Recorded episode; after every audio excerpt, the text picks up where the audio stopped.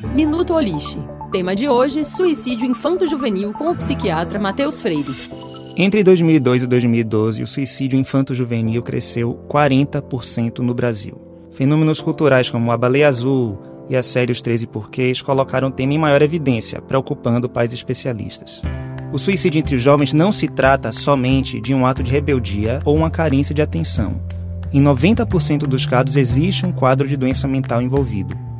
Sintomas como total isolamento social, mau rendimento escolar, problemas comportamentais sérios, uso de drogas, automutilações, ameaças e tentativas de suicídio devem ser levados a sério. Observados esses sintomas, pais responsáveis devem buscar a ajuda de um especialista. O suicídio pode ser prevenido com o tratamento da doença que desencadeia a ideação suicida.